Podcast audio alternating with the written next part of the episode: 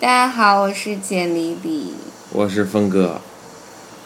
哎，简丽丽啊，你怎么最近写文章比较少啊？因为没有创造力呀。我觉得你是不是对自己要求太高了呀？这么着吧，我给你我给你讲一个在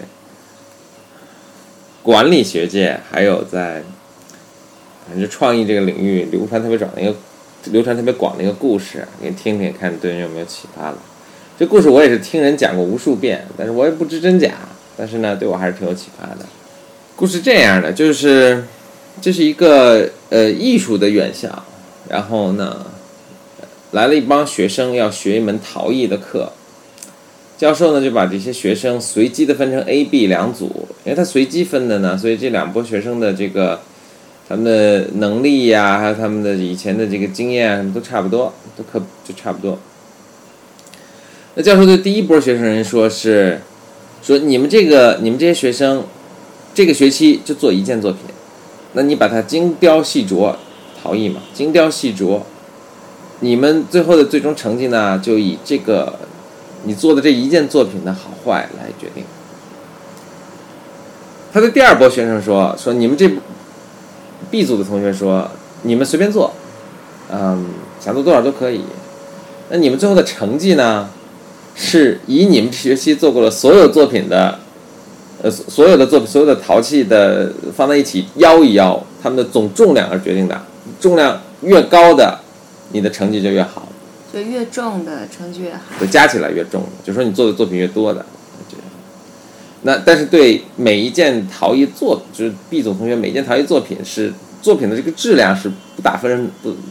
不做考虑的。OK，然后教授就以同样的方法去教了这份 A、B 两组同学。等到年底的时候呢，A 组同学每个人做了一件作品，B 组同学你可想而知了，就每人做了无数无数件作品，车载斗量。那有趣的是，当教授把 A、B 两组作品的所有作品全部放在一起，请了一些外面的专家，所以这些专家不知道这些作品是怎么做出来的，请了一些外面的专家来给这些作品打分的时候呢？当然，可想而知，A 组同学的平均水平是要比 B 组同学高很多的，对吧？但是，当你不考虑平均水平，你只考虑最这所有的放在一起最好的作品的时候，比如说我们的最好的二三十个，也几乎全部来自于 B 组。嗯。就说 B 组当然出了很多垃圾的作品，但是也出了很多最好的作品。这个故事在比如说管理层或者国国。管理学界或者创意创意这些领域流传的这个，给大家的一个启发，大家是这么诠释的，这么理解的，就是说，创意这个东西，你看最终结果是个质量的活儿，对吧？你这一个点子要有多么多么好，但是去达到这个点子的这个过程呢，实际上是个数量的活儿，就你产生到足够多的作品之后呢。就好像数学上的一个分布的时候，虽然大多数很差，但是总会有一两个达到你的，就特别特别的好。而且其实你所需要的只是一两个。另一个诠释就是说，你在你需要 take risk，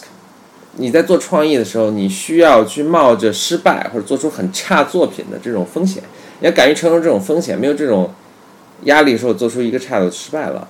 要要要这种压力要被去除。这样你在冒风险的时候呢，你才能做出。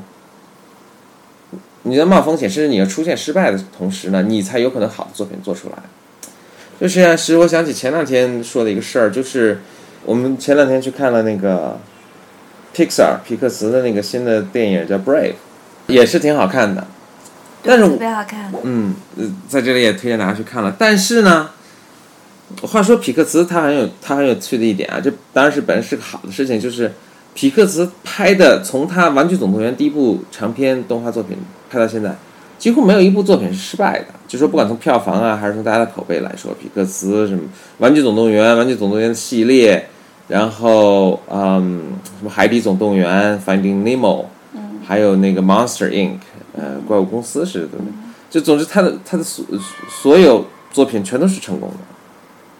这反倒让我感觉，就是他们是不是似乎没有冒足够多的风险，没有去尝试那些足够足够，嗯彻底创新、那种颠覆性的想法，所以他们就老沿着一个